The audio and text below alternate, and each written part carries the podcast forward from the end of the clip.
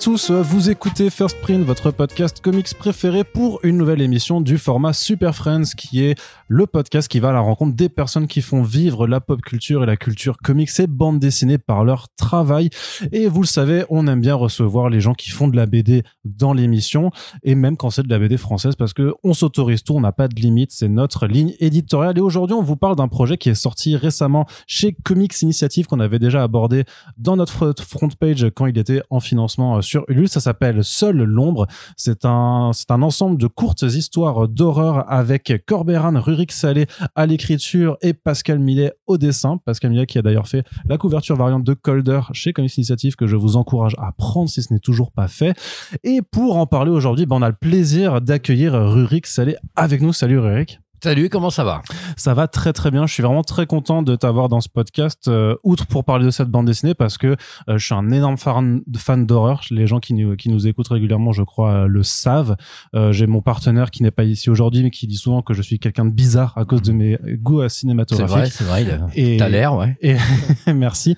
Je vais prendre ça comme un compliment. Et le fait est, c'est que t'as un gros rapport avec l'horreur, puisque bah t'as été chez Mad Movies, t'as fait des chroniques vidéo chez eux. Tu fais aussi ça maintenant sur un internet aussi, tu as été acteur aussi dans des films de genre, enfin bref, toi et le genre et l'horrifique, c'est quand même quelque chose. Et justement, on va commencer par parler de toi au départ, puisque bah, t'es jamais vu dans ce podcast pour le moment. Donc, est-ce que tu peux un petit peu te présenter euh, pour celles et ceux qui ne te connaîtraient pas, s'il te plaît? Bah écoute, euh, effectivement, aujourd'hui, mes activités, euh, on va dire que c'est trois trois points acteur, musicien et scénariste ou auteur. Alors scénariste de bande dessinée aussi dans des livres, euh, auteur de livres euh, euh, et acteur et compositeur. Alors compositeur pour le film, pour pour l'image, pour le cinéma, ou musicien sur scène aussi avec Jean-Pierre Calfon par exemple, avec Banane Métallique, avec mon groupe Fugo d'Albronx, voilà. Donc en gros le cinéma, la musique, l'écriture, c'est mes trois pôles. Et avant tout ça, je me, je me suis étouffé avec ton café tout à l'heure, je tiens à le dire quand même. J'ai failli mourir. C'était pas volontaire. Et euh, avant tout ça, j'ai effectivement pendant longtemps été euh, journaliste en musique et en cinéma, donc dans Mad Movies, dans Impact, euh, dans l'écran fantastique, Toxic, Arden Vie, tout ça. Le magazine Metaluna aussi qu'on avait fondé avec Jean-Pierre Puters, qui était le créateur de Mad, voilà. Et puis au bout d'un moment, ben, j'avais la sensation d'avoir fait un peu le tour de mon histoire dans, dans la presse. Et, et comme j'avais toujours été acteur, toujours été musicien et toujours écrit depuis que j'étais tout petit, petit à petit, naturellement, c'est devenu mes activités principales en fait. Voilà. Euh, la presse, c'était un super passage. J'étais super content. Avant ça, j'avais fait des fanzines. Enfin voilà, c'était une suite normale. Et maintenant, je suis plus, on va dire, euh, dans le côté créatif depuis une dizaine d'années. Voilà. Et dans ce côté créatif, de toute façon, même dans la façon euh, dont aborder euh, bah, le genre et l'horreur dans la presse, c'est quand même aussi quelque chose qui reste très proche euh, de, de, tes activités, que ce soit même dans les dans les productions dans lesquelles tu joues. L'horreur pour toi, c'est quoi? Qu'est-ce que ça a d'important en fait en tant que genre narratif?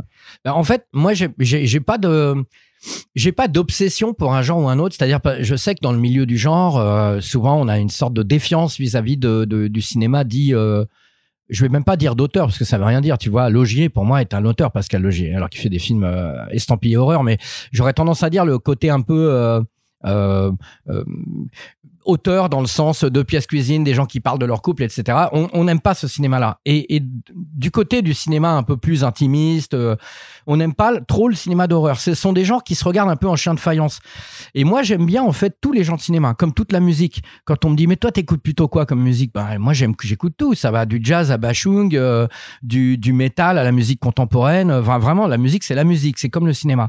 Donc j'ai pas j'ai pas d'obsession pour le pour l'horreur en soi, mais ce que j'aime bien dans le dans le dans l'horreur réellement, c'est euh, c'est la folie un peu que, qui s'en dégage et le fait que tu puisses vraiment euh, euh, déraper et partir vers des trucs vraiment bizarres. Par exemple, quand, Michael Haneke fait le film Caché, qui est un film avec Juliette Binoche et, et Daniel Auteuil, tu te dis, bon, voilà, ça va être... Mais il dérape et il tombe dans des moments horrifiques qui sont tellement intenses, tellement, tellement fous que ça te choque. Et donc l'horreur a ce côté choquant, provoquant, qui est hyper intéressant. Moi j'aime bien, euh, on en parlait un peu euh, hors émission, euh, le sens de la provocation. Je trouve que c'est important, le fait de pouvoir de pouvoir faire chier un peu le monde, de pouvoir faire, de pouvoir déranger, de pouvoir choquer. Donc ce qui veut dire bousculer, déranger, choquer, ça veut aussi dire euh, faire réfléchir, c'est-à-dire faire bouger les normes, faire bouger les codes, quitte à ce que tu reviennes sur ton point de vue initial. Mais si tout le monde va bien, si tout le monde dit ce qu'il faut, montre ce qu'il faut, bah finalement rien n'évolue, tout le monde, rien ne réfléchit, personne ne réfléchit à son statut, à la vie, à ce qui est bien, ce qui est pas bien.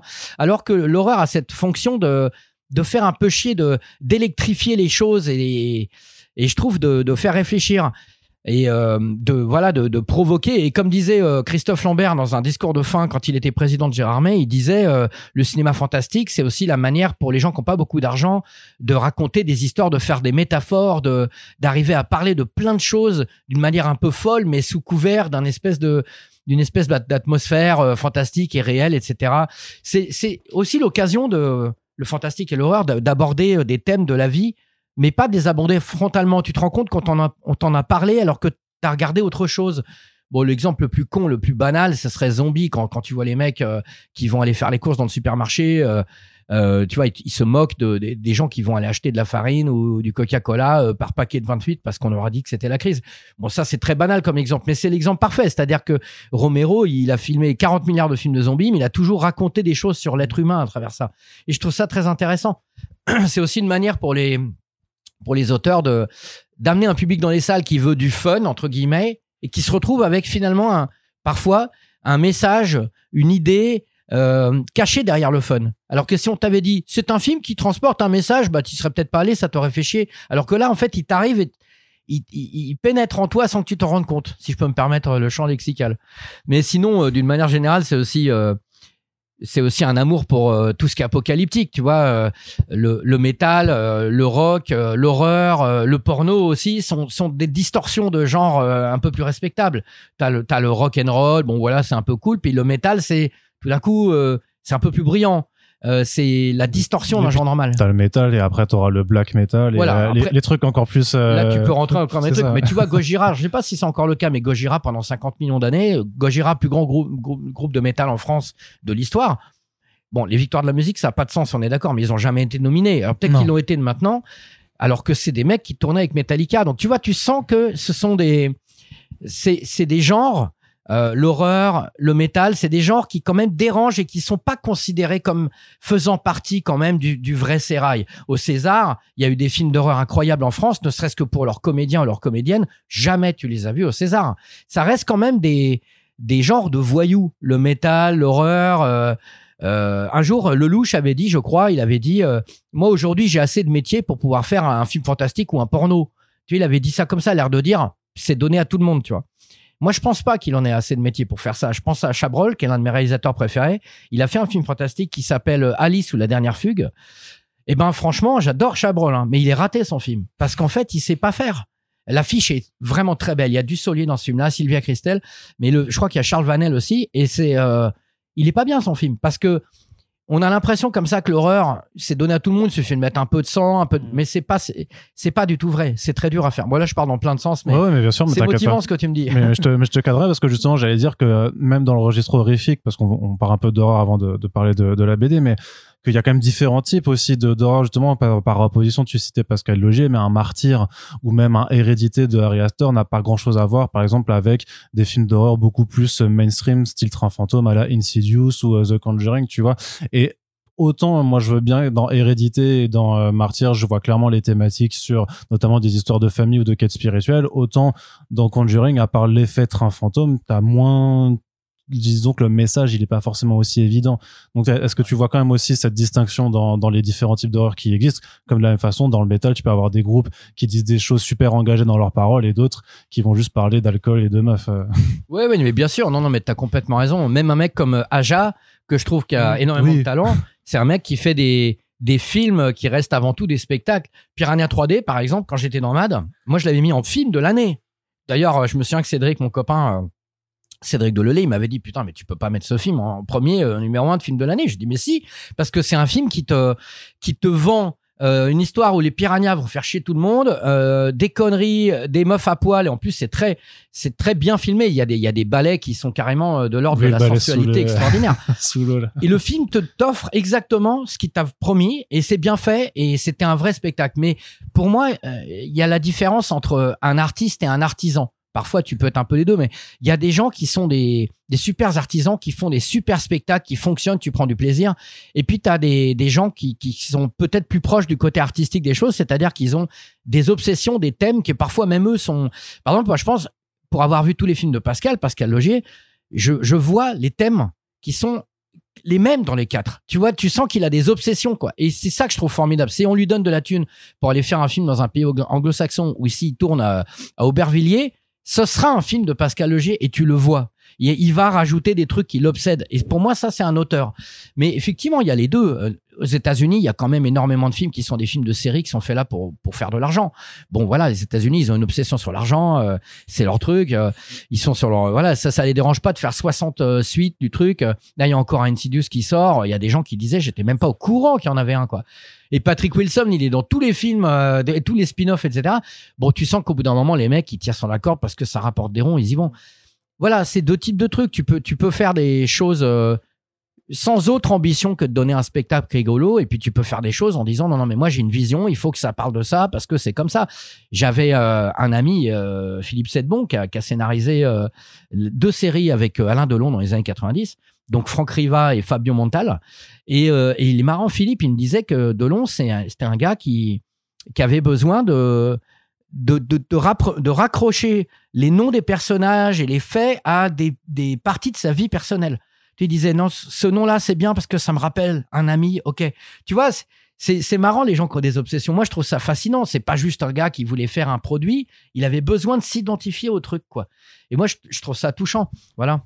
Alors pour euh, parler un petit peu de Seul l'ombre, donc il y a un projet de bande dessinée, donc tu as dit que tu étais déjà auteur euh, de toute façon avant, mais la bande dessinée c'est quand même un, médium particulier, notamment sur les questions d'écriture, euh, mais aussi ben, sur ce que ça permet de véhiculer en termes d'image, parce que tu as on va dire tu contrôles moins ce que tu fais. En tout cas tu contrôles moins la façon dont le lecteur va appréhender en fait ta bande dessinée par rapport à un film où là il est obligé de, de suivre ce que tu déroules. Qu'est-ce que ça apporte pour toi la BD pourquoi tu as voulu faire une bande dessinée?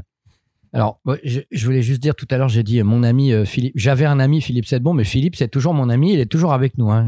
voilà, bonjour Philippe d'ailleurs. Il a réalisé Mr Frost, incroyable film où Jeff Goldblum joue le diable. Et je peux t'assurer que c'est pas c'est pas rien. C'est un ovni français, Mr Frost, formidable. Voilà. Euh, bah, qu'est-ce que ça apporte? Alors déjà, cette BD, elle existe parce que euh, avec une rencontre. La rencontre mmh. avec Corbéran. Corbéran, qui est un qui est, vraiment, aujourd'hui euh, un très grand ami. Et, quand on s'est rencontrés, il avait aucune idée de ce que moi j'avais pu faire avant, et j'avais aucune idée du fait qu'il était l'un des plus grands et les plus prolifiques scénaristes de bande dessinée aujourd'hui. Moi, je connais très mal la bande dessinée, il faut le savoir déjà. Hein. Je suis pas du tout un spécialiste. Et, euh, et on s'est rencontrés, et ça a été une histoire d'amitié on s'est rencontrés chez euh, au, Venge, au, vendange de, du domaine Cassard, euh, près de Bordeaux. Voilà, on était là et, on est devenus potes, mais tout seul. Et en fait, on a, à un moment, euh, on a eu envie de travailler ensemble et il m'a dit, euh, est-ce que tu n'aurais pas, je crois que c'est ça, il m'a dit, est-ce que tu n'aurais pas des histoires, des, quelque chose qui traîne et tout. Et moi, j'avais déjà un petit paquet d'histoires un peu terrifiantes comme ça, un peu des petites anthologies, des petites histoires, des petites historiettes, comme tu disais tout à l'heure. Et euh, du coup, euh, j'ai ressorti ça, j'en ai réécrit aussi un petit peu. On a un peu fait une sélection là-dedans et on, a demandé, euh, on a on a choisi de se lancer dans cette aventure-là. Cet album scelle notre amitié et le début de notre collaboration qui continue puisqu'on a fait d'autres choses depuis. Et euh, bah, notamment une histoire dans Metal Hurlant 7. Exactement, qu'on a fait bien après, mais qui est sorti avant. Mm. Voilà. Donc euh, c'est vraiment le truc qui. C'est les œuvres de l'édition et des. Voilà, c'est ça. des projets comme ça. D'ailleurs, on fait une BD, euh, on fait une autre BD, Corbéran et moi et Nicolas aussi, le dessinateur, dans un des prochains Metal aussi, qui est encore mieux que celle-ci, je trouve. Ok. Ouais, ouais, vraiment. Donc là, tu spoil parce qu'ils l'ont pas encore annoncé. voilà. Tu vas avoir des amants noirs qui vont venir à ton démission. Non, de Dieu. C'est avec Jean-Pierre Dionnet. C'est ça, il va venir tout colère, tout colère. bon, ça va, ça va, je vais pouvoir m'en tirer. Et euh, non, mais en fait, euh, ce que ça apporte déjà, ce qui est très marrant, c'est que dans un scénario de bande dessinée, euh, le scénario est dix fois plus précis qu'un scénario de film. C'est-à-dire que si tu donnes un scénario à un réalisateur, tu vas lui dire voilà, scène 1, et tu décris ce qui se passe. Voilà, le mec marche, il va à la porte, il revient. Dans un scénario de bande dessinée, il y a écrit gros plan sur la main, plan large, machin et tout. Et un réalisateur, si tu lui donnes ça, il va dire non mais attends, c'est moi le réalisateur, qu'est-ce que tu viens me faire chier dans le scénario en m'expliquant les plans qu'il faut que je fasse. Dans le scénario de bande dessinée, tout est écrit. Vraiment, plan large, plan moyen, machin, gros plan, tout, mais tout. C'est très inc- ça je savais pas ça, tu vois.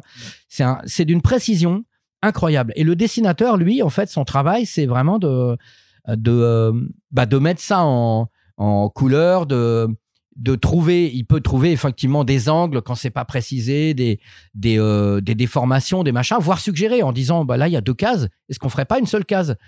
Et, vraiment nous avec euh, avec l'ombre, on a marché avec euh, Corbéran et Pascal Millet, ça a été vraiment on a vraiment été un, un trio, un vrai trio. On échange tous les jours. Encore tout à l'heure, on s'envoyait des conneries sur Messenger. On, on a vraiment travaillé ensemble, mais vraiment main dans la main. C'est vraiment pas, euh, tu vois, comme ça arrive des fois, un coloriste qui est en Pologne, un dessinateur qui est en Espagne et personne se voit. Nous, vraiment, ça a été vraiment un travail, euh, un travail, un, un travail uni. Et je dirais même avec Michael, qui est éditeur de Comics Initiative, qui est vraiment un mec qui d'abord nous a vraiment fait chier sur rien. C'est-à-dire que jamais il a imposé son point de vue d'éditeur qui a juste besoin de poser ses couilles et de dire un truc pour dire un truc. Jamais il a imposé un truc qui était improbable ou qui était inutile juste parce qu'il avait le pouvoir de le faire. Jamais il a fait ça, Michael. Il a vraiment été, euh, il nous a accompagnés dans ce projet. Il a vraiment été avec nous.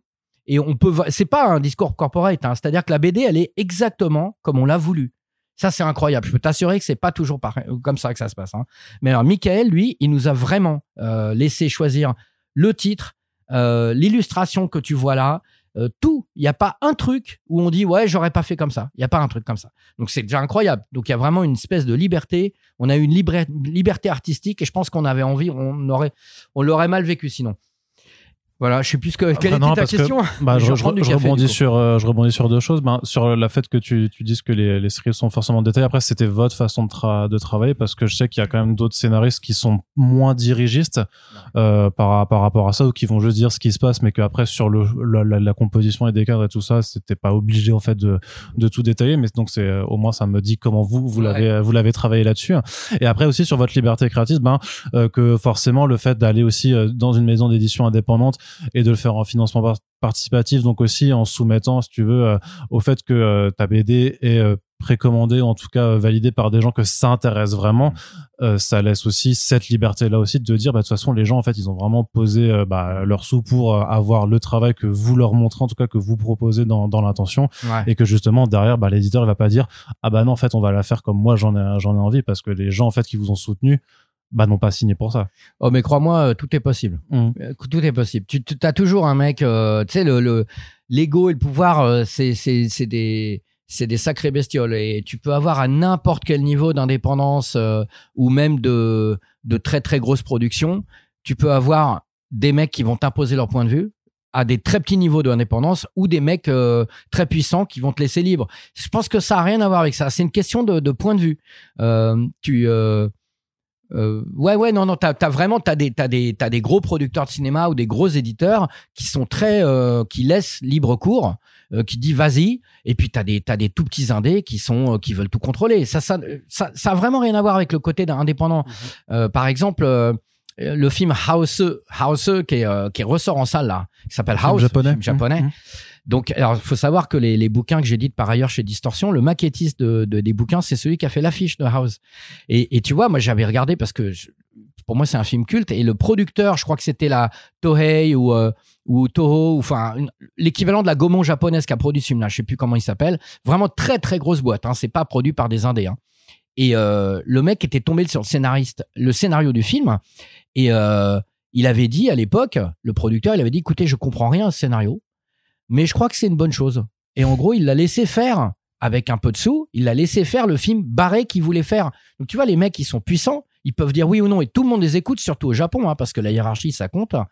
Tu sais, j'habitais là-bas, moi, pendant un moment, et, euh, t'as quand même un... un- quand même un, même entre petits frères et grands frères, t'as as déjà un truc de hiérarchie.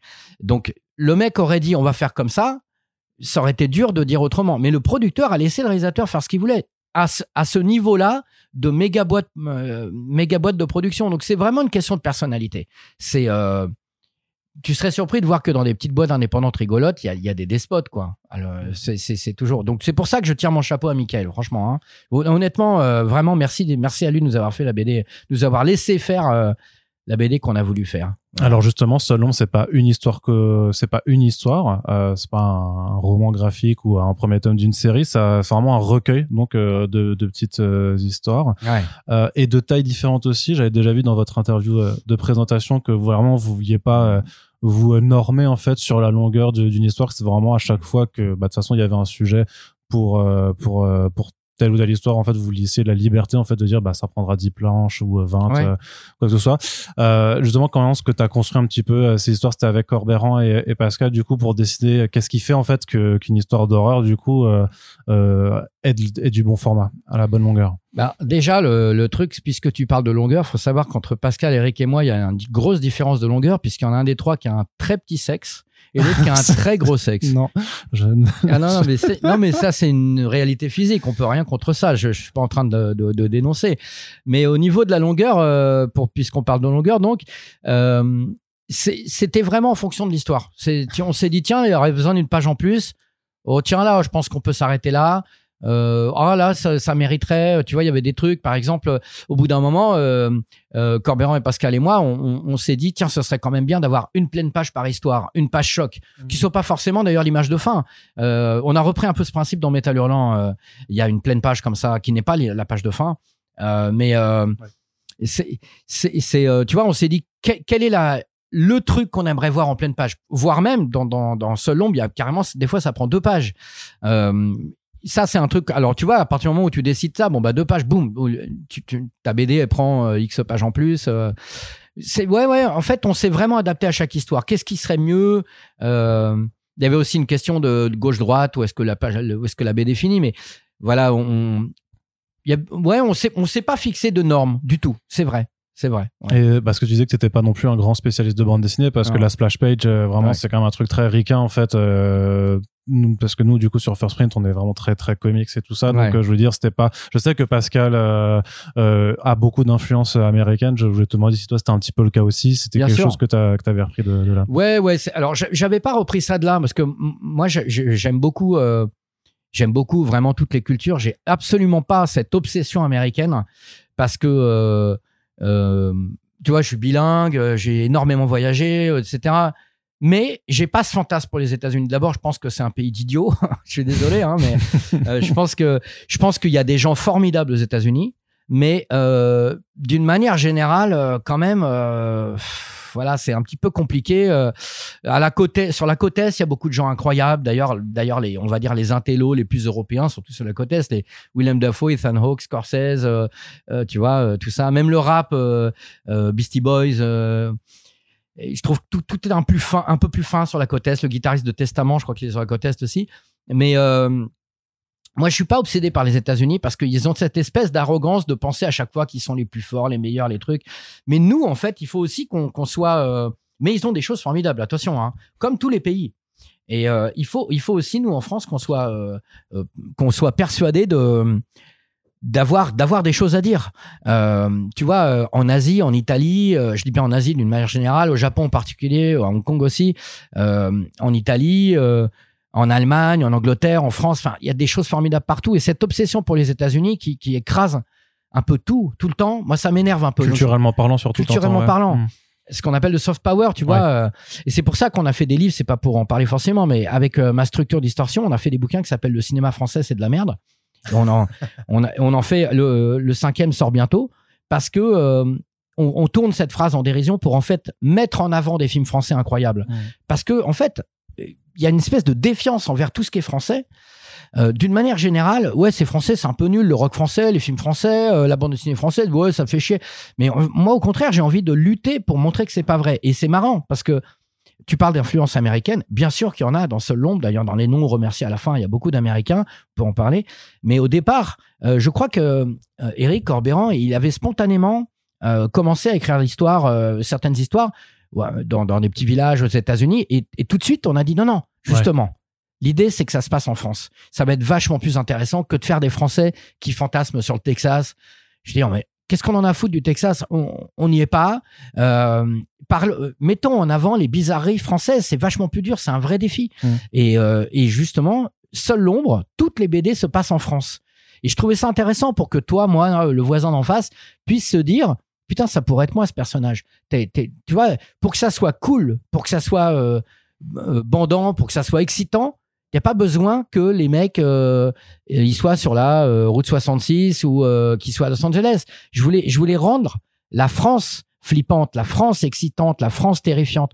Moi, je trouvais que c'était un vrai défi, même si, comme tu dis, les influences euh, c'est euh, effectivement la quatrième dimension, euh, Tales from the Crypt, toutes les bandes dessinées de ces années, années 60, Weird Science, tout ça. C'est des choses qui m'ont énormément marqué parce que j'adorais le, fait de raconter en cinq pages une histoire absolument incroyable avec un twist de ouf. Ça, c'est vrai que ça m'a. La quatrième dimension, ça m'a fasciné. Rod Serling, il avait pas des masses de thunes et des masses d'effets. Et le mec, en 20 minutes, au départ, c'était plutôt 20 minutes, il arrivait à te retourner, à te trouver des histoires qui étaient extraordinaires. Enfin, à chaque fois, je disais, oh la vache, c'est génial, quoi. Et euh, d'ailleurs, j'ai mon pote euh, Pascal Chand, qui est un réalisateur, et qui sort une BD chez Ankama bientôt aussi, qui lui a vu la BD qu'on a fait dans Metal. Il a dit, ouais, ça me fait penser à Richard Matheson, qui est donc un mec qui écrivait beaucoup pour la quatrième dimension à l'époque. Ça m'a vachement touché. Mais c'est vrai que j'aime bien cette manière de d'arriver à prendre une petite histoire, de pas en faire trop avec cette histoire et d'aller au bout de cette histoire-là. Je trouve ça bien, moi. J'ai pas, j'aime pas les films de deux heures et demie, à moins qu'on ait vraiment, vraiment, vraiment quelque chose à dire, comme peut-être certains Tarantino, comme euh, euh, Sergio Leone. Mais sinon, j'ai vu des films de samouraï comme Tué de Kenji Misumi qui dure des années 60. Il dure 1h15. Le film est incroyable. Il y a pas, et pourtant c'est japonais, hein, c'est-à-dire que ça prend son temps. Hein. Mais euh, je, je préfère quelque chose qui est ramassé qui va vite, qui est incroyable, qui donne un impact formidable, que quelque chose qui s'étire et qui est relou et tu te dis putain, ça serait bien que ça s'arrête quoi. Donc c'est là aussi qu'il y a cette volonté alors de, de, de pas faire une seule histoire dans laquelle tu aurais pu mettre plusieurs éléments parce que tu as quand même des éléments qui ont l'air de se répondre d'une histoire à l'autre. Et ça permet juste de passer à la thématique quand même. Donc seule l'ombre où vraiment euh, bah la thématique c'est euh, c'est ça c'est l'ombre. Elle nous guette tous euh, à n'importe quel moment. Je veux dire que là sur ce balcon ensoleillé il y a de l'ombre. Alors elle fait pas ce balcon ne fait pas très très peur mais disons que la nuit ça pourrait être plus inquiétant déjà euh, mais c'est ça, mais c'est parce que tu parlais, disais que tu n'avais pas d'obsession forcément, mais euh, un petit peu quand même, tu as peur du noir, non, non? Ah non, mais moi j'en ai des obsessions. Hein. j'en ai des, obsessions, j'en ai. Pour les États-Unis, j'en ai pas, mais euh, même si j'adore ce pays, mais si, si, moi j'ai des obsessions. Il y a, il y a des tas d'histoires. alors j'ai pas peur du noir particulièrement, mais c'est possible que quand même un peu. Mais mais dans, dans cette BD là, il y a énormément de choses qui sont personnelles que j'ai mises moi, dont je me suis pas rendu compte, ou que Eric, parce qu'il est très observateur, Corbéran, il a, en discutant, quand on a développé les scénarios ensemble, il a rajouté des trucs de moi que je lui avais dit. Et il y a des personnages qui ont euh, le nom de mes, d'autres de mes prénoms ou des trucs. Il y a quand même beaucoup de choses personnelles dans ce truc-là. Beaucoup, beaucoup de choses personnelles, beaucoup de, ouais, de beaucoup de paranoïa euh, ou même des choses inspirées de choses que j'ai vécues. Euh, alors c'est une BD qu'on a vraiment faite à trois, mais c'est vrai que comme j'ai écrit les histoires de base, même si on les a développées ensuite hmm. ensemble, hein, il y a quand même beaucoup de choses qui sont à moi. Euh, moi, je trouve ça bien de, de, mettre des choses à soi. Euh, Est-ce que tu as un exemple du coup tu t'es fait bolos par une nana que t'as pris en stop, t'as été enfermé dans un. Alors j'ai pas mon permis déjà, donc euh, ah c'est réglé. on t'a jeté dans un trou de chantier ou euh, à un moment tu t'es perdu dans le métro. Parce que du coup, du, coup, c'est des, des, des, références, vous l'aurez compris, à, à, différents contextes en fait, euh, des, histoires qui se passent parfois dans des environnements, justement parce que c'est parfois dans des dans des environnements ruraux ou même dans la nature où clairement bah t'as un contexte toujours de effectivement t'es tout seul paumé, euh, ça peut faire peur. Mais hmm. sinon oui, on peut être aussi en plein Paris, donc au, détour d'un chantier de, de quartier ou dans ou dans une ligne de métro. Hein. Donc, euh, est-ce que tu as un exemple, par exemple, de, de trucs un peu euh, personnels justement que tu as, as insufflé dans l'une de ces histoires? Bah écoute, euh, ouais, il y en a, il y en a, il y en a deux trois pour aller très vite. Il y a une histoire avec un avec un mec qui aime beaucoup les chiens et qui, dont le personnage principal est, porte le nom d'un de, mes prénoms justement. Et ça, c'est Eric qui l'a me rajouté. Hein, il s'appelait pas comme ça au départ. Et enfin, je crois pas en tout cas.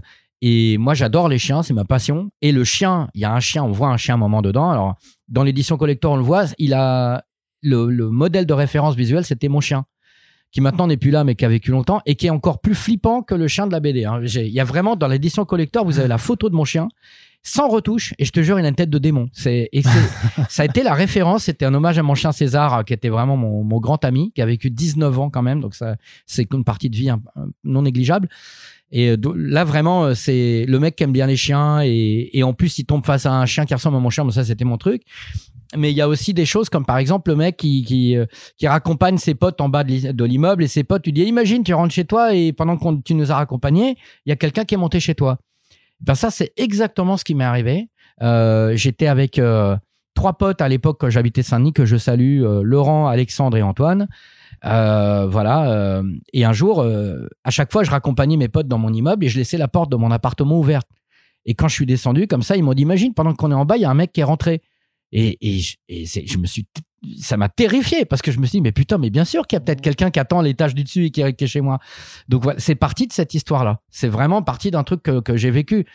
Et, euh, et je me souviens pour la petite anecdote qu'à l'époque, j'étais allé au Japon fin 90, début 2000. J'avais ramené en VHS pirate copié avec une espèce de protection, c'est-à-dire que l'image se brouillait toutes les 10 secondes, sans sous-titres. J'avais ramené Ring. Personne connaissait Ring en France à l'époque. hein. En, en Occident, on n'en parlait pas De encore. Hideo Anataka. Ceux-là, voilà. Mhm.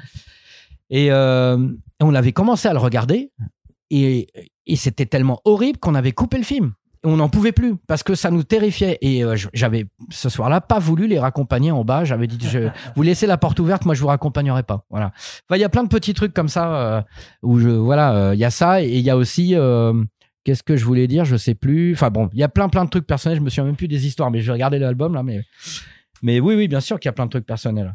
Il y a plein de trucs personnels. Qu'est-ce qu'il pourrait y avoir encore? Euh, Je sais pas trop. Oui, il y a aussi l'histoire du, du rieur, le mec qui va, euh, qui, qui, qui, cherche ouais, cherche l'inspiration. Mm. Voilà, donc il va dans une maison. Ça euh, fait un peu miséré aussi vers certains aspects du Ouais, coup. Mais... ben, en fait, j'a- j'allais dans le dans l'appartement de d'une partie de ma famille qui est qui est dans la qui est au pied des pistes et euh, des pistes de ski et je voyais ces je voyais cette fenêtre ce- cette espèce de Velux avec de la de la neige la nuit pendant que je dormais et je me disais imagine tout d'un coup tu vois la neige qui est grattée et quelqu'un qui te regarde qui est sur le toit et qui te regarde quoi et je me, et je me suis dit putain et c'est de là qu'est venue l'histoire quoi Ça, c'est vraiment la peur de l'inconnu. Mais ap- après, le truc, c'est que, enfin, je sais que moi aussi, personnellement, l'idée de tu dors euh, la fenêtre ouverte et d'un coup tu te réveilles, il y a quelqu'un qui te regarde par la fenêtre, je pense que c'est quelque chose qui peut faire euh, bien sûr peur à énormément de gens, Ouais. quoi. Mais justement, comment on fait Parce que tu, tu choisis différents, il y a différents types d'horreur dans Seul Londres. Donc Ouais. euh, là, on parle par exemple de la, de la peur de l'inconnu, parfois de, de l'inconnu réel, c'est-à-dire euh, du rien, du vide. T'as t'as des monstres qui apparaissent euh, aussi, mais euh, voilà, c'est quoi un petit peu euh, sur quelle corde jouer pour faire peur en bande dessinée Parce que ça passe beaucoup par le visuel, ça peut aussi passer par l'atmosphère. ouais Et voilà, et forcément entre ben, un- le rendu vraiment très net d'un monstre ou alors quelque chose de beaucoup plus abstrait, c'est pas la même chose ben, pour réussir à déclencher une émotion chez, chez le lecteur. Donc vraiment, comment tu choisis un petit peu les, les différentes formes de peur dans tes histoires? Ben, en fait, pour moi, même, même comme au cinéma, hein, euh, tu, vois, tu, tu vois la couverture, là, on voit cette espèce d'œil qui regarde un chemin. Pour moi, c'est vachement plus flippant qu'un espèce de monstre avec 12 000 tentacules. J'ai jamais, ça ça m'a jamais autant fait flipper que la terreur. euh. Il y, a, un film qui s'appelle La planète des vampires de Mario Bava, bon, qui, euh, a quand même été ripé. euh, Alien, c'est un rip-off de la planète des vampires, faut le savoir quand même. hein. C'est vraiment le vaisseau qui appelle à l'aide sur une planète. Ils arrivent et en fait, il n'y a pas de vaisseau, les mecs sont plus là. C'est déjà la base d'Alien, hein, alors que c'est un film des années 60. Mais le film, bon, il est ce qu'il est. Euh, Mario Bava, c'est un grand mec, hein, le masque du démon, etc. Voilà. Mais celui-là. Mais il y a une séquence, je me souviens, je l'avais vu à Cinéma de Quartier, euh, euh, Cinéma de Quartier, Jean-Pierre Dionnet qui présentait, donc Jean-Pierre Dionnet, créateur de Métal Hurlant. D'ailleurs, je salue, je l'ai pas lu, mais il y a mon copain Sylvain Perret qui vient de faire un livre sur l'histoire de Cinéma de Quartier en ce moment, si vous voulez jeter un coup d'œil. Et dans ce film-là, j'avais vu, à un moment, il y a une fille qui est dans sa, dans sa, dans sa cabine, dans un vaisseau, et elle dit Capitaine, c'est vous? Elle voit une ombre qui arrive, euh, qui se reflète dans la porte, qui s'approche de la porte. Et tu vois quelqu'un qui clairement la, la regarde, mais tu le vois que l'ombre, et la personne repart, et tu sais pas Mhm. si c'était le capitaine ou pas le capitaine. Et ben moi, cette, ce genre de truc-là, ça me terrifie. Il y a une séquence dans Tintin au Tibet, tu vas trouver ça incroyable, mais pour moi, c'est vraiment un truc que je trouve hyper fin. C'est euh, un moment, je crois, je crois que c'est euh, Tintin qui est en train de se balader dans la neige, il y a une tempête de ouf, et il voit une ombre, il fait Capitaine, Capitaine Ah merde, il m'entend pas. Et tu comprends que c'est le Yeti. Ouais, ouais. Ben moi, je trouve ça incroyable. Parce que toi, lecteur, tu dis, c'est pas le capitaine. Et, et tu- Après, c'est pas présenté de façon horrifique euh, dans cette histoire. en non, mais moi, ça m'a fait ouais, flipper. ouais, ouais. Et c'est ce genre de peur-là qui me fait, qui me font encore plus peur que certaines, effectivement, des histoires de seul ombre où il y a une créature complètement folle. Mais je dirais que la créature complètement folle, elle est là, elle est là pour le plaisir des yeux. C'est plutôt le, c'est plutôt le, le mystère de, de, de le- l'incompréhension de ce qui précède qui me touche plus. Par exemple, euh, euh, je me souviens plus quand je crois que ça s'appelle Froide, le truc euh, avec le mec qui perd son pote justement dans une tempête. Tu sens la, euh, tu sens l'influence de Tintin Ouais, au bah, Tibet, tu là, vois. oui, ouais. Et, et le, le fait que le mec perde le truc dans la tempête, qu'il voit quelque chose qui le poursuit mais qu'il n'arrive pas à identifier. Enfin, je mélange un peu deux histoires, mais moi je préfère ça que quand on te révèle l'histoire. Roger Corman, il disait des trucs comme ça. Je sais plus c'était lui ou William Castle. Il disait le public, en fait, il, il flippe jusqu'au moment où on lui révèle le, le monstre. Et à ce moment-là, il flippe un peu moins. Ben moi, voilà, je préfère ce qui précède, en fait. Je préfère toujours le, euh, la terreur. Tu vois, dans The Thing de Carpenter, qui est un film formidable, même les maquillages sont incroyables. Mais finalement, est-ce que les moments les plus flippants, c'est pas quand tu vois des gens de l'équipe et tu te dis qui est-ce que j'ai vraiment en face de moi? Est-ce que c'est le monstre qui a pris forme humaine ou est-ce que c'est vraiment un humain? Finalement, c'est encore plus terrifiant que quand tu vois la bête qui, qui se révèle. C'est euh, Bah, dans tous les films, Voilà. tout, toute la vague de films aussi aujourd'hui de maisons hantées, en fait, euh, style euh, euh, The Boogeyman encore qui vient de sortir Ouais. euh, Tu l'as vu, ça récemment. Ouais, ouais. C'est bien, ça J'ai bien aimé. ah ouais, mais t'as bien aimé bah parce que juste ou Smile, tu vois, c'est du coup je je classe vraiment dans l'horreur un peu grand public, train fantôme, mais parce que en fait c'est souvent des films où effectivement t'as deux tiers en fait où c'est que des bruits de porte, des trucs où tu fais monter la tension, où tu vois jamais la chose et euh, généralement à la fin tu vois le monstre, il est moche, il est en CG, il est tout pété et, et tu le butes, tu vois. Et en fait, bah sur Smile ou sur euh, Boogeyman, déjà il y a un effort qui est fait vraiment sur euh, juste la direction artistique de ces créatures, mais en plus il continue jusqu'à la fin à pas forcément vouloir te les montrer en, en, en champ, à, à toujours vouloir un petit peu le, le garder dans l'ombre. Et je trouve, bah voilà, donc dans l'ombre, ça, le- ça, ça se rapporte au titre, euh, mais mais où effectivement ça marche mieux en fait de, de garder quelque chose un, un petit peu un petit peu caché. Après, t'as quand même aussi, j'imagine, euh, bah, une envie artistique euh, dans votre trio aussi de Pascal, qui a aussi envie bah, de dessiner du gros strum euh, bien dégueulasse de, temps à autre et pas de ne faire que du du hors champ en fait. Bien sûr, bien sûr, bien sûr. Non, non, mais il y a, ça. Et d'ailleurs, d'ailleurs, c'était des moments très importants puisqu'avec Pascal, à chaque fois qu'on qu'il y avait un moment, un, truc à montrer, par exemple la fameuse bête dans la neige, on travaillait toujours énormément pour que ça ressemble à rien de connu. Mmh. Tu vois, par Ouais. exemple, la bête dans la neige, ça aurait pu être un Yeti, tel qu'on imagine un Yeti. Et à chaque fois, on essayait tout, tous les trois d'aller vers un truc qu'on n'arrivait pas à identifier. En disant qu'est-ce qu'on n'aurait pas vu, qu'est-ce que ça pourrait être, qui ressemble pas vraiment à ce qu'on connaît. On essayait de pousser toujours le, le truc et Pascal il s'en est hyper bien tiré. Mais c'était vraiment un travail collaboratif, c'est-à-dire qu'on disait ouais ouais ça c'est pas mal, qu'est-ce que tu penses de ça? Puis Pascal il revenait avec une idée, ouais ouais ça c'est cool. Tu vois là on est en train de travailler Pascal, Eric et moi sur un, un nouveau projet d'album dont je vais rien dire parce que je suis un peu superstitieux. Mais Ouais. c'est pareil, il y a des personnages qui sont des personnages qui évoquent quelque chose dans la tête des gens, mais on va faire en sorte, on est déjà en train de faire en sorte, qu'ils ne ressemblent à rien de la première image qu'on peut avoir en tête de ces personnages-là. Pour nous, c'était important dans dans Seul l'ombre. Effectivement, quand on est dans les quand on est dans une histoire qui est très en euh, qui est très en, délicatesse, qui est très en- dans- dans un décalage de la réalité. euh, bon, bah, il n'y a pas besoin de faire dans le graphique complètement fou. Mais dès qu'on arrivait dans des trucs graphiques un peu fous, on essayait de faire en sorte que ça soit surprenant. Moi, c'est vraiment un truc que je que je déteste, c'est les évidences, c'est les facilités. C'est genre, euh, euh, tiens, euh, tu, voilà, tu, tu penses, je sais pas moi, tu penses à, tu penses à un, j'ai même pas d'idée là, tu penses à un barbare. Tout de suite dans ta tête, t'as une espèce de mélange de Conan, de machin. Tu, tu imagines le barbare comme ça. Ben, je me dis tout le temps, bah non, puisque c'est comme ça, comment est-ce qu'on pourrait le montrer pour que tout le monde dise, putain, j'ai jamais vu un barbare pareil? Moi, ça, ça m'intéresse. Les évidences, ça me fait chier, vraiment. Et le fait, le simple fait de, tu vois, de Seul l'ombre, de le situer en France. L'évidence, c'était de faire un truc à l'américaine. Ben non. Voilà, j'ai- j'aime bien prendre le contre-pied. Euh, L'exigence artistique, le fait d'essayer quelque chose, le fait de, se mettre un défi, faire de la facilité, ça m'a toujours fait chier, vraiment. Je trouve ça, euh, moi, hein, moi, ça me fait chier. Voilà, j'aime bien vraiment pousser, pousser le, pousser le truc. Et je pense que il y a des gens qui, qui ont dû dire euh, comment ça, seul l'ombre, ça se passe en France. euh, ah bon, euh, tu vois, peut-être qu'ils espéraient que ça soit euh, en Alabama ou je sais pas quoi. Mais moi, je préfère que le truc se passe dans les Vosges ou dans le métro parisien Les Ardennes. ou les Ardennes plutôt que l'Alabama. Je trouve ça hyper plus intéressant, quoi. Voilà, c'est pour moi, c'est très important. Ça. Même à Limoges, la nuit, je pense que c'est assez terrifiant quand même. Ah, tu m'étonnes. hein. Limoges la nuit. Limoges la nuit. Ça, c'est c'est la seule l'ombre. Deux, deux points. Limoges, la, nuit. Voilà, c'est ça. que disant, mais non, tu sais, tu tu sais, euh, en, en mode vraiment, tu sais, les, euh, une ville où, tout- une ville euh, où tout se passe de façon bizarre, sauf que c'est à Limoges, parce qu'effectivement, bah, ça, ça Ça- peut être une ville où il se passe des, des trucs bizarres. Et désolé. à- Qu'est-ce que t'as contre Limoges exactement? C'est quoi ton histoire c'est- un running gag sur Limoges que j'ai depuis des années. Alors, je suis jamais allé, tu vois. C'est juste pour moi, c'est c'est l'imaginaire Limoges, tu vois. Pour moi, ça évoque euh, la, la France perdue, quoi. On mais peut bon. parler de limoginaire, presque. Exactement, putain. Voilà, c'est un concept. Je le, dé- je le dépose. Merci. Bah, Vas-y. Euh, aussi, alors c'est le point juste parce que j'avais, euh, moi j'ai repéré juste une répétition quand même entre Mm. entre deux histoires où euh, grosso modo. euh, Il y a un même mot, il y a le mot et, e, et. Non, pas du tout. c'est euh, c'est plus sur la thématique d'avoir quelqu'un qui va te, te te prendre en traître en fait et Ouais. où on parle de, de bouffe à la, à la fin grosso modo. Donc le, Ah, je, je sais ouais. pas si tu vois. Bah disons qu'il y en a une avec un avec le Yeti et l'autre c'est avec le chien Ah oui, justement. oui, où oui, tu, tu, tu as l'impression que t'as un peu le ressort. Donc là là Ouais. là-dessus t'as c'est- c'était bah, je vais pas dire que tu te répètes parce que ce serait ce serait méchant mais j'ai quand même vu une, une, une similarité un petit peu c'est quelque chose que- auquel il faut faire attention de toute façon aussi quand Bien tu proposes sûr. des cours d'histoire de pas avoir non plus euh, euh, bah, les, les, les mêmes fins, on va dire, Ouais. ou le, le même ressort. Tu veux dire que notre, notre bande dessinée, c'est de la merde? Non, bah non, c'est pas dit. Alors si c'était de la merde, déjà, j'aurais pas accepté. euh, j'aurais- quand Mika m'a propos- m'a dit que t'étais disponible, bah, j'aurais fait non. Écoute, euh, Ouais. j'ai pas. Bah non, si j'aime pas, je vais Bah, pas me faire chier. pareil, je vais, pas me faire chier en fait des, avec des gens dont j'aime pas le travail.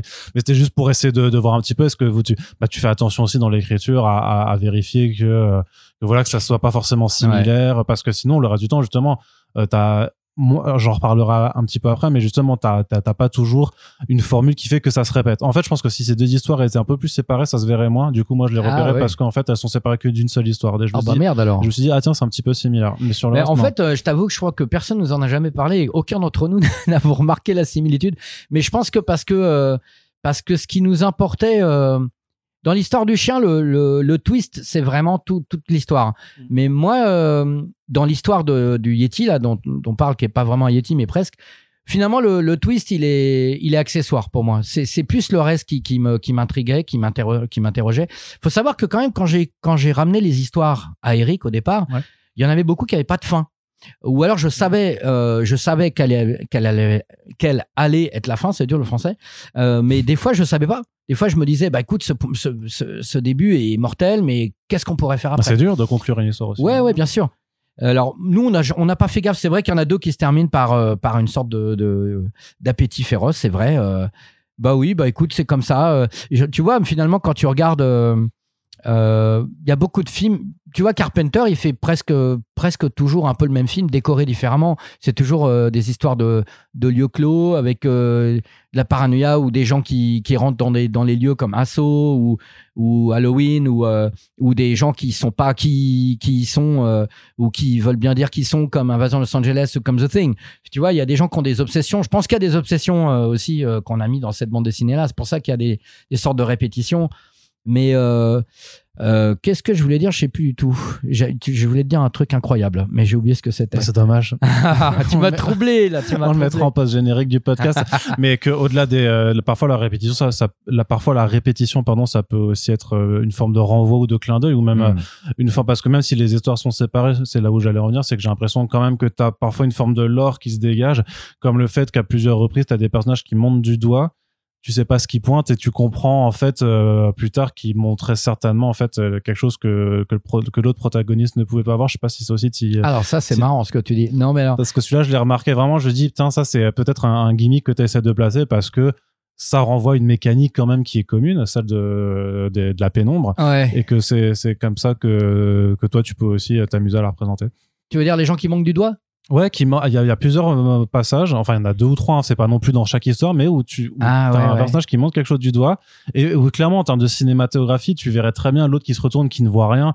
Et après, avec le contre-champ, toi, tu verrais en tant que spectateur qu'il y a quelque chose Ouais. derrière. Et c'est un peu ce, ce genre de, de mécanique. Et et qui quelque part aussi ou alors c'est moi qui, qui, qui réfléchis trop à ce truc de dire mais en fait c'est ça c'est que certaines personnes peuvent voir ce qui se cache dans l'ombre quand toi tu es complètement euh, t'en es complètement inconscient Bon, En fait, c'est marrant, c'est hyper rigolo parce que euh, parce que tout ce que tu dis, en fait, j'en suis absolument pas conscient. Ouais. Tu vois, à la fois les deux fins, le pointe du doigt, les trucs, mais en fait, quand tu m'en parles, euh, j'en suis, je m'en rends compte, effectivement. Mais euh, je trouve que il y a euh, même dans les films d'horreur japonais, il y a un peu ça. Mais tu vois, quelqu'un qui monte du doigt quelque chose sans rien dire.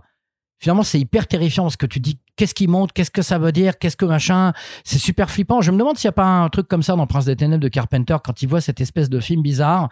Je me demande s'il n'y a pas quelqu'un qui monte de doigt, du doigt à un moment ou si c'est dans un film japonais, je sais plus. Mais par exemple, il y a un épisode de- d'une vieille série qui s'appelait euh, Hammer House of Horrors et la maison de tous les cauchemars en français. Et euh, il y a un épisode qui s'appelait euh, euh, Les deux faces du démon qui m'avait fait flipper, mais flipper. Il est vraiment incroyable. Tous les gens qui l'avaient vu à l'époque ont dit oh, c'est horrible. Et effectivement, dans cet épisode-là, qui se passe dans la campagne anglaise, donc là pour le coup, eux, ils, ils ont toujours eu ça, mais ils, acceptent leur euh, leur décor euh, anglais, campagnard. tu vois, ils sont vraiment très très anglais dans leur horreur. C'est ça que je veux dire. Et il y a un moment, un couple qui prend un type en, en stop, qui est dans un ciré, on voit pas son visage, et le mec monte dans la voiture et montre effectivement du doigt la direction où il veut aller, et en fait avec son doigt, il finit par euh, griffer le conducteur et ils ont un accident et et c'est complètement, ça part euh, complètement ailleurs. Et le fait que le, mec monte du doigt quelque chose, mais on sait pas quoi, on comprend pas, ça m'a, ça m'a terrifié et ça m'a, c'est resté scotché dans mon, dans ma tête depuis que je suis enfant, quoi. Et donc, tu vois, je pense que cette histoire de gens qui montent du doigt, il y a quelque chose, euh, il y a quelque chose de, d'irréel, d'improbable qui, qui, qui m'a poursuivi. D'inconscient, ouais, en fait, juste, juste d'inconscient que Bien tu sûr. reproduis parce que ça t'a fait flipper, donc euh, Ouais, tu ouais, en ouais. disant euh, que ça, ça- Là, tu vois, je, je suis en train d'enregistrer un nouveau morceau avec mon groupe Fougue d'Albronx en studio en ce moment. Oui, non, j'arrive pas à retrouver une. Il y a un seul morceau disponible sur internet. Ah, il y a, ou- il y a un bandcamp où t'as un paquet de Ah, c'est un bandcamp. Il y a un bandcamp, que, Bah, faut mieux le référencer parce que Ouais, c'est ouais, super c'est vrai qu'on le référence super mal. Mais, tout, mais dans, dans le morceau là, on a mis des chœurs pour la première fois. Et pourquoi je t'en parle? Parce que ces chœurs là, ils ressemblent beaucoup à des chœurs qui me hantent depuis que j'ai 11 ans. Puisqu'il m'est arrivé à 11 ans d'avoir un, un truc, pas, pas- un événement pas, pas, pas facile. Et à un moment, j'entendais, euh, j'écoutais une chanson de Jacques Brel. Et, euh, et j'entendais des chœurs qui sont pas dans la chanson. Hein. Et je sais pas pourquoi je les rajoutais, des espèces de chœurs fantomatiques. C'est devenu comme une obsession de chœurs qui n'existent pas. Et je me suis rendu compte qu'en fait, je les ai mis quasiment dans le morceau qu'on est en train de faire. Donc Mm. tu vois, il y a des, il y a des. Moi, je trouve ça bien de, de, de savoir qu'il y a des bouts de toi dans ton histoire, qui a dans, dans, dans ce que tu crées, dans dans ton histoire artistique, dans ce que tu crées, dans toutes les histoires de Solon. Mais je pense qu'il y a encore plein de trucs très très personnels dans cette BD que dont je suis pas conscient et qu'un jour je vais ouvrir et je vais faire putain la vache, j'avais pas vu ça, tu vois. Mm. Mais je trouve ça bien. C'est c'est de la spontanéité. Là, le le but c'était vraiment pas de faire un truc euh, personnel, euh, le- mais, mais par la force des choses, ça l'est devenu. Mais euh, le but, c'était vraiment de montrer des petites histoires qui sont des petits décalages d'une réalité euh, qu'on pourrait tous vivre, quoi, en fait, quoi. Comme Ouais. cette meuf qui descend dans le métro, où, où, tu vois, ça nous est arrivé à, à tous d'avoir une le métro, la rame qui s'arrête entre deux stations et la lumière qui se coupe deux secondes. Bon, bah voilà, c'est ce qui lui arrive à la meuf, sauf que pendant les deux secondes, bam, elle est dans l'ombre. Donc, qu'est-ce qui va se passer après, quoi? Et moi, je voulais, c'était ça, c'était tout le monde se dise, euh, ça pourrait m'arriver cette horreur, quoi. Voilà. Très bien, bah, sauf dans les villes qui n'ont pas de métro, où du coup les gens ils vont lire, ils vont faire, mais je À, comprends à pas. Limoges, par exemple. Ouais, par exemple, c'est ça. ils vont se dire, mais je comprends pas cette histoire, c'est c'est Ouais. Je comprends pas sur Et alors, juste d'un point de vue un peu technique, ouais, comment vous, trava- vous travaillez à trois? Alors, tu dis, donc c'est toi qui poses les histoires, c'est Eric qui euh, découpait ça peut-être alors en script, et ensuite, euh, donc Pascal qui s'occupe du dessin, et vous faisiez ça vraiment euh, en trio. Mais alors, c'est vous, vous vous réunissiez euh, IRL de temps en temps, ou c'était quand même juste à distance Euh, Est-ce que tu peux juste nous expliquer un peu le, Ouais. euh, la- la- le processus technique de réalisation? Ben, en fait, oui, oui, on va dire, c'est à peu près ce que tu as dit. C'est-à-dire qu'il y a eu. euh, moi, j'avais euh, j'avais un paquet de pitch que j'avais ramené à Eric, genre 18. J'en ai même écrit On spécialement. parle bien de, de scénario, pas de brioche. Euh, non, non, des, des, des brioches. J'avais ramené 18 brioches, il les a engloutis en une demi-heure. Et là, il m'a dit, est-ce que tu as un scénario? Donc, j'ai dit, bah, tu viens de la, tu viens de l'avaler, salopard. non, non, non, mais ça, c'était bien, ça. J'aime bien ça. Mais, euh, non, non, j'avais j'avais, euh, 18 trucs déjà écrits et j'en ai écrit un, j'en ai écrit en plus pour la BD. et on a fait un peu un tri dans tout ça. Et en fait, euh, effectivement, Eric, euh, il a commencé à développer les trucs pour en faire parce que c'était des, petits, euh, des petits traitements qui faisaient euh, 5-10 lignes, tu vois. Des fois, on a parlé un petit peu de l'évolution et lui, il a un petit peu développé ça d'une manière très technique parce que lui, Eric, c'est un mec qui a une technique de scénario incroyable. C'est-à-dire que il va toujours te trouver une articulation entre deux éléments où tu sais pas comment on passe de l'un à l'autre. Il va toujours trouver un truc, toc, la bonne articulation qui fait que ça, c'est complètement fluide. Il, sait faire ça par cœur. C'est quand même le mec qui a fait genre 430 albums de BD et qu'on a fait combien qui sans doute sont pas sortis pour une raison ou une autre. Donc c'est-à-dire que 430 albums parus, je pense que tu commences à avoir une technique au bout d'un moment quoi. Eric c'est un mec qui sait exactement faire fonctionner une histoire. Et euh, du coup il il développait un peu les les pitchs que j'avais et ensuite euh, on retournait tous les deux dessus, on disait ouais peut-être que ça ça pourrait être ça, peut-être que de la fin ça pourrait être ça, on retouchait ça. Euh, parfois on gardait la fin qu'il avait amenée, parfois c'est moi qui avais amené une fin, ou parfois on retouchait la fin à deux. Et une fois qu'on était vraiment satisfait du truc, euh, scénarisé, on filait ça à, à Pascal, qui avait déjà eu connaissance des histoires avant quand même de toute façon. Et ensuite, on retravaillait avec Pascal. On disait tiens, Pascal, je verrais peut-être plus ça comme ça. Vraiment, on a fait des allers-retours. On s'est, on s'est finalement assez peu vu physiquement. Physiquement, Euh, on est dans trois régions différentes, Euh, mais on s'est vu. Euh, notamment pour la vidéo que tu as vue euh, ensemble. Ouais. On a bien rigolé. Avec le chat et les bouteilles de bière. Exactement, voilà. et, euh, et voilà, mais on a, on a fait énormément de visio, de trucs. On, on s'écrit quasiment tous les jours depuis un an et demi, tous les trois. hein. tu vois, donc moi j'ai vu beaucoup Eric parce qu'on est, je me déplace beaucoup. je vais encore le voir d'ailleurs demain soir. je vais aller chez lui. Donc voilà, il y a eu quand même le maximum d'interactions humaines possibles. Euh, D'ailleurs, avant qu'on signe, j'étais allé voir Michael qui avait un stand euh, au, à Quai des Bulles à Saint-Malo. J'étais allé le voir. On était allé parler tous les deux, vraiment pour qu'il y ait vraiment de l'humain dans tout ça et que ce soit pas genre trois mails, ouais, salut. Il y a vraiment eu des interactions humaines au maximum de possibilités, quoi. Alors parce que du coup, Voilà. c'est Michael qui est venu vous voir ou c'est vous qui avez proposé le projet à plusieurs maisons d'édition? Comment ça s'est passé Alors, je euh, t'avoue que- le processus là? On l'a proposé à plusieurs projets, à plusieurs maisons d'édition, ça c'est sûr. Euh, mais alors comment ça se fait? Peut-être qu'Eric était en contact avec euh, Comics Initiative, ou alors c'est Pascal peut-être. Ah, Pascal, oublié. faisait des... Pascal a fait pas mal de couvertures. Ouais, bah de- donc c'est peut-être Pascal, alors. chez eux, ouais. Je pense que, euh, franchement, j'ai un peu oublié, j'avoue. Mais euh, je pense que c'est. Pascal, ouais. Et du coup, euh, et du coup, ouais, ouais, il a été super cool. En plus, pour, pour Michael, c'était cool parce qu'il fait beaucoup d'adaptations. Pas que. Ouais. Mais il fait beaucoup d'adaptations. Et je pense que l'idée d'avoir euh, du fantastique horrifique euh, français fait en France, euh, cré- une création, c'était bien, quoi. Ouais, c'est pas donc c'est pas la première, mais c'est vrai qu'il essaye d'alterner en fait Ouais. vraiment entre adaptation et pure créa originale, mais forcément ça prend aussi plus de temps. C'est des Plus de temps, puis plus d'argent, parce que Oui. payer, euh, payer une traduction, c'est un peu cher, mais alors payer trois mecs qui créent un truc, mais en même temps, c'est cool qu'un, c'est cool qu'un éditeur participe à la, au renouveau des choses. Je veux dire, tu vois, la no- moi j'aime pas la nostalgie, ça me fait chier. Après, la- faire, faire en sorte que les offres soient, soient disponibles, ça c'est essentiel. Mais euh, toujours aller tailler, euh, aller chercher dans les, dans les vieux machins des années 60, 70, 80. euh, à un moment, il faut aussi que le Schmilblick il avance quoi. Et, et il faut que je dis ça, je, je blâme personne hein, parce que tout, tout est difficile. Oui, puis tu viens, tu, tu citais Carpenter et Bava avant, Mm. donc euh, quelque part tu cites aussi des choses de de- d'il y a très longtemps. Bien maintenant. sûr, bah Carpenter, je- il continue maintenant, il fait de la musique. Ouais. Euh, mais mais euh, moi, je suis vachement, je suis vachement les, les artistes toujours jusqu'à jusqu'aujourd'hui. Tu vois, je suis pas du genre à dire ouais, mais tel artiste c'était mieux avant, à moins que je le pense vraiment. Mais je j'aime l'évolution des choses. Dépêche Mode, tu vois, j'écoute avec beaucoup de passion leur dernier album. Et ce que j'aime bien et ce que j'aime pas, mais je vais pas dire oh, de toute façon depuis euh, depuis euh, Strip, euh, ils ont rien fait de bien. Ça, Ouais, mais- je déteste ce genre de discours. Ouais, mais question piège, Dario Argento. Alors Dario, c'est un. Je suis allé voir son expo. Tu sais, moi, je suis italien d'origine. Je suis allé voir euh, leur expo à Turin. En plus, je suis de la région de Turin. Bah, moi aussi. Tu l'as vu l'expo? Non, mais je suis aussi de la région de Turin. Non, c'est vrai? Ouais. Incroyable. Bon bah écoute, euh, j'étais de Meana di Sousa, qui est un petit village euh, dans les montagnes là-haut. Là. Mais euh, mais l'exposition Dario Argento à Turin, elle est, elle était vraiment. Enfin, ils ont un musée du cinéma, mais incroyable. Enfin, Mhm. vraiment, c'est stupéfiant. On dirait le Petit Palais à Paris. euh, et il y avait l'exposition Dario. Alors, moi, j'ai pas vu au Calineri le dernier, euh, le dernier euh, Dario. C'est vrai, honnêtement, même avec tout l'amour que je lui porte, c'est vrai que Dario, il, c'est, c'est pas toujours formidable ce qu'il fait maintenant. Mais après, Après, je te cherchais voilà. juste sur le côté, faut pas dire c'était mieux avant. Non, non, mais que- objectivement, objectivement. Bah, maintenant, je vais, je vais, je vais pas lui dégueuler dessus. Par exemple, alors c'est vrai que ça date pas d'hier, mais ses épi- son épisode euh, Jennifer des Masters of Horror, moi je le trouve très bien. Ah oui, t'es cool. Euh, Nono Sono, euh, Le sang des innocents, je trouve ça vachement bien, qui est un film, alors je sais plus, euh, fin 90, début 2000, fin 90. Je trouve ça très très bien. La musique de Goblin est incroyable, Max von Sydow est incroyable.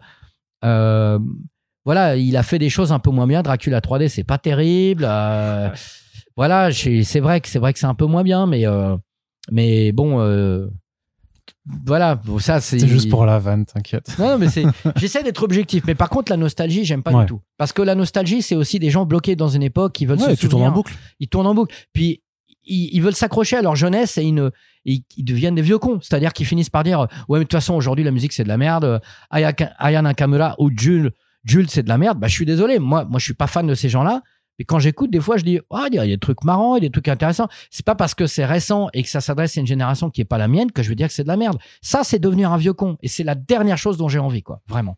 Très bien. Bah Alors le- pour euh, ouvrir un petit peu le podcast, t'as dit avant que vous alliez euh, retravailler ensemble euh, avec euh, Eric et euh, Pascal. Alors je sais pas si c'est une suite forcément de Solon, parce que t'as dit que tu voulais pas non plus, euh, t'étais superstitieux. Ouais. Mais c'est quand même un, un recueil où justement tu, tu, tu sens qu'il pourrait y avoir une suite. Est-ce que c'est quelque chose, on va dire, qui, qui pourrait être dans les travaux euh, ou, ou pas? Eh ben écoute, euh, avec le bon chéquier. non, non, mais c'est même pas le délire. Non, mais oui, bien sûr. Je pense qu'on s'est posé la question de savoir, d'ailleurs, euh, Eric, euh, Pascal et moi, euh, et Michael d'ailleurs, de savoir si si on refaisait quelque chose, est-ce que ce serait un seul ombre 2, on va pas l'appeler comme ça, non, mais, non, non. ou quelque chose d'autre. Et le systématisme, ça nous intéresse pas forcément, plus, donc ouais. on n'était pas du tout parti là-dessus. Mais je pense que dans l'idée, ça pourrait se faire. Euh, voir une démarcation, une sorte de reprendre un petit peu le concept, mais peut-être en l'amenant ailleurs. Euh, je pense qu'on en a, on en a vachement envie. Je, je vois déjà des retours lecteurs parce que là, le bouquin a été précommandé, euh, Ouais. mais il sort en librairie. Alors, faut le savoir. Et c'est pas, c'est pas une tricherie. Hein. Il y a eu 666 précommandes. Et aucun d'entre nous n'en a rajouté une ou enlevé une. la- à la fin, Pascal et moi, on était sur la précommande. À la fin, on regardait. Le truc s'arrête à 666. Je me souviens d'avoir envoyé un message audio à Pascal en hurlant, en disant genre, mais c'est incroyable. On s'est arrêté à 666. Donc c'est un hasard.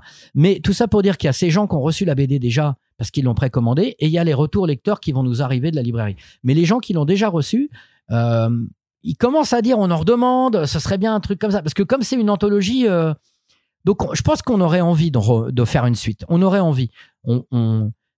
S'il n'y a pas d'envie, on le fera pas. Enfin, moi, j'ai pas envie d'aller vers les trucs que j'ai pas envie de faire. J'ai toujours Ouais. eu la chance jusqu'à maintenant. Tu parlais de, de toute euh, la presse, le cinéma, tu vois, Mad Movies, tu vois, les, fi- les, les films, la musique. Je n'ai jamais fait des choses que je renie. J'ai jamais vendu mon cul pour des mauvaises raisons. Jamais. J'ai toujours eu cette chance ou, ou cette intégrité, ou j'en sais rien, de faire des trucs que j'aime.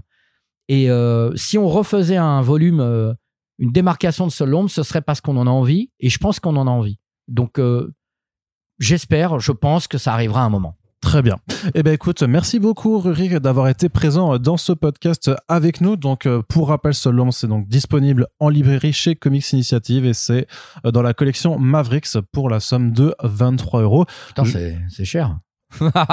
Bah vu le format d'impression et tout ça, franchement, la vingtaine, euh, c'est euh, c'est le prix. Non, c'est euh, même- c'est même pas cher, honnêtement. euh, C'est le prix. ouais, ouais. Ça pourrait, ça pourrait être, euh, ça pourrait être plus. J'ai vu des trucs. Oui, oui, non, il y a, il y, a, il y, a, y, a, il y, a des- il y a des plus chers de toute façon. enfin, ceux, ceux qui nous écoutent, vu qu'ils, ceux, ceux qui achètent du Panini savent que de toute façon, c'est pas, c'est pas cher du coup par rapport à- au Voilà. même ouvrage. Chez Panini, c'est toujours bien d'avoir quelqu'un qui tire les prix vers le haut comme ça pour toi. Euh, toi, quand tu sors ton truc, tu peux dire non, mais regardez, il y a plus cher à côté. Exactement. Mais de toute façon, c'est de la, c'est de la BD indépendante. Nous, vous le savez, on vous invite toujours à soutenir la création indépendante et le comics indépendant. Donc voilà, si en plus vous aimez la bande dessinée de genre, euh, les, les, les trucs qui font peur avec de l'horreur dedans, ben, je vous le recommande.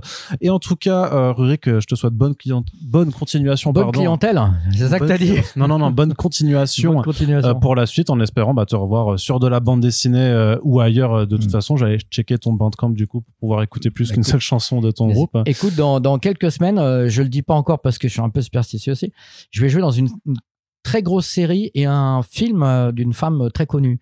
Donc on, voilà, on aura l'occasion d'en reparler. C'est la série a quelque chose à voir avec le genre.